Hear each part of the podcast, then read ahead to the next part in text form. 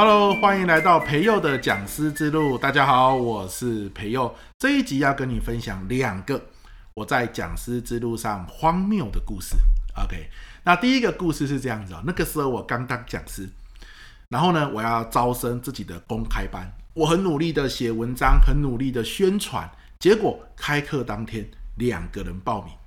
两个人报名是什么概念哦？就是讲师费、演讲的这个不是演讲，讲师费、课本费、场地费、餐点费加一加，远远高过人家的报名费。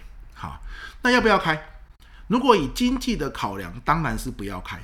可是呢，如果以讲师核心的考量，人家报名了嘛，时间也空下来了嘛，对吧？那讲师就要干嘛？让学员有收获啊。所以他既然报名了，哪怕只有一两个人，我也希望他是带着收获、带着成长离开的。好，你报名了，那我就开，开了呢，希望对你有收获，对不对？我只是知道干嘛，下次要学会在报名栏的备注最后，诶，一个礼拜前如果报名人数不超过十人，我们会延期哦，啊，让他有个心理准备。那这次没有写嘛，所以如期开课，对吧？所以到了上课当天。你都无法想象，当那两个学员进到教室里面，然后我说上课喽，他们两个惊讶的表情，什么什么，只有我们两个人吗？好，这个时候你怎么办？你能不能泰然自若的坐下来，然后跟他说，对啊，就是你们两个啊，今天我们三个人一起好好学习吧，两个人多棒啊！你们有任何问题，随时可以提出来，我马上可以回答，瞬间变成家教课，哇，太好了，对吧？你要有这种自信跟底气，就是你来了，我教你，你你学会了离开，哪怕只有一个人、两个人，我都觉得这个时间很棒。好，这样的经验就这样过了一整天，也让我印象很深刻。事后你问我，如果下次再有两个人，要不要开？我的想法是这样子的：如果事前报名表，诶，我没有写到这一点，你来了，哪怕只有一个，我也开，开了，我就希望你是有收获的，我就抱着自信。上台去上课，好，这样的一个概念。那后来呢，慢慢的随着呃名声越传越出去，大家觉得哇，上培祐的课很有收获。一堂课有些时候二十几个人、三十几个人、四十几个人，哈，甚至更多人。你一进到教室，满满的人都在看着你的时候，你也会紧张嘛？可是这个时候，我就告诉自己，当初两个人的时候，那种尴尬的感觉，可是我都克服了。我都上台了，我也是好好的跟他们说，我们两个人，我们一起学习吧。今天越来越好了，是吧？比当初来说，我们进步那么多了。哇，你是很棒的，不用紧张。好，你可以做得很好的。两个人，你让他们有收获；六十个人，你也可以让他们有收获。你就是这样子一路走过来的。所以我后来发现，那样的一个，现在回想起来，是我们说叫荒谬的故事。可是，就是这个荒谬的故事，给了我信心跟养分，让我一路走到现在。好，老师，你要有自己的信念。像我的信念就是，学生只要到我的教室，我就希望他是带着满满的收获离开。只要你符合这个信念，有些时候所谓的紧张啊，所谓的自我怀疑啊，所谓的慌乱。你想到因为这个信念而产生的一些故事跟回忆，那个紧张跟慌乱就会稳定下来。OK，所以很多时候有同学问我说：“哎呀，那个有些时候我上台很紧张，哎，怎么办？”我就告诉他：“你这堂课的信念跟目标是什么？你希望学员听完你这这堂课学到什么东西？在脑中回想一下。好，不一定要深呼吸啦，也不一定要走一走，回想一下，你希望。”学员上完课学到什么？来，在你的课程中哪些地方有加入这些元素？你会如何让他们练习呢？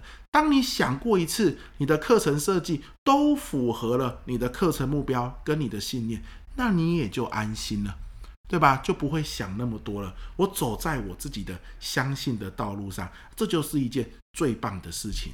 OK，好，这是第一个荒谬的事情。可是我从中得到很多的养分。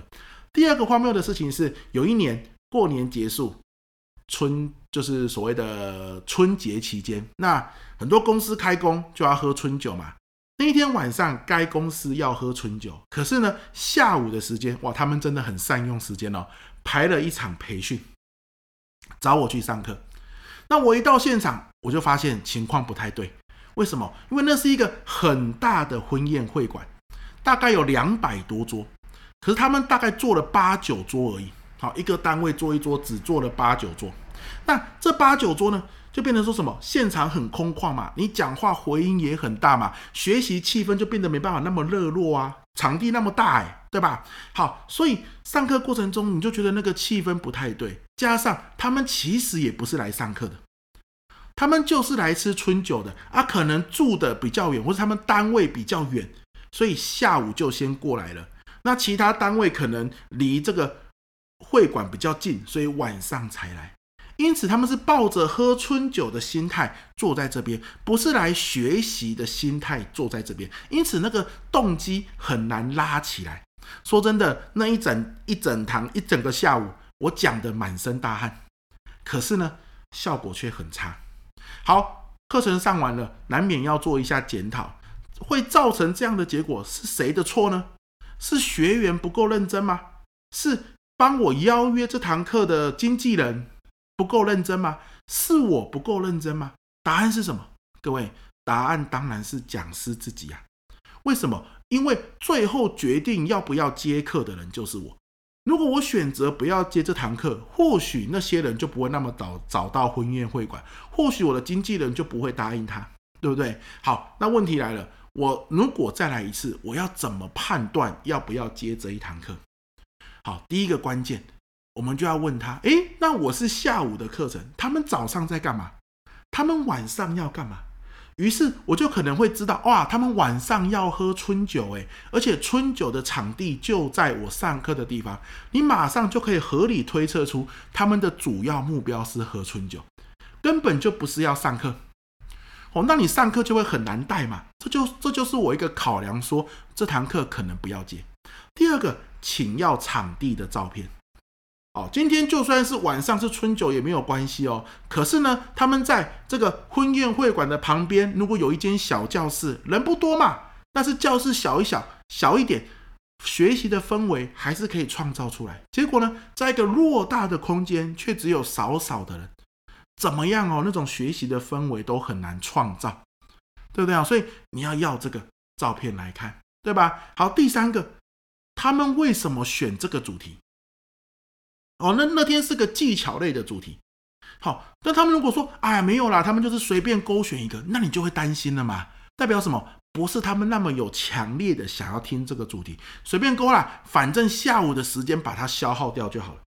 如果我那个时候知道他们是随便勾选一个主题，又知道他们晚上要喝春酒，又知道场地在那么大的空间，他们人那么少，或许我就会请他们换一个主题，好，变得比较娱乐性的。好，比较故事性的，那或许他们就会听得很轻松。结果那一天选选一个非常硬的技巧类的主题，就很难带起来。最后呢，三败俱伤，学员也没有学到东西，讲师也上得很辛苦，那邀课单位也觉得很不好意思。好，而这一切，如果我说 no，我不要上这堂课，或许都没有这样的问题。好，所以这次的荒谬经验也让我知道，当我要接课的时候，我对于这些资讯要了然于胸哦，要主动询问，那或许你的上课品质会越来越好，最起码可以避免这个荒谬的事情发生。OK，那以上就是我两个荒谬的故事来跟你分享啊。当然啦，荒谬有些时候跟养分。真的就是一线之隔，只要你愿意检讨，下次怎么样不要再出现这种情况，养分就来了。所以我从这两个故事里面也得到很多养分，也希望想要成为讲师的你，能够从这两个故事中得到一些养分喽。我是培佑，我们下一集再见，拜拜。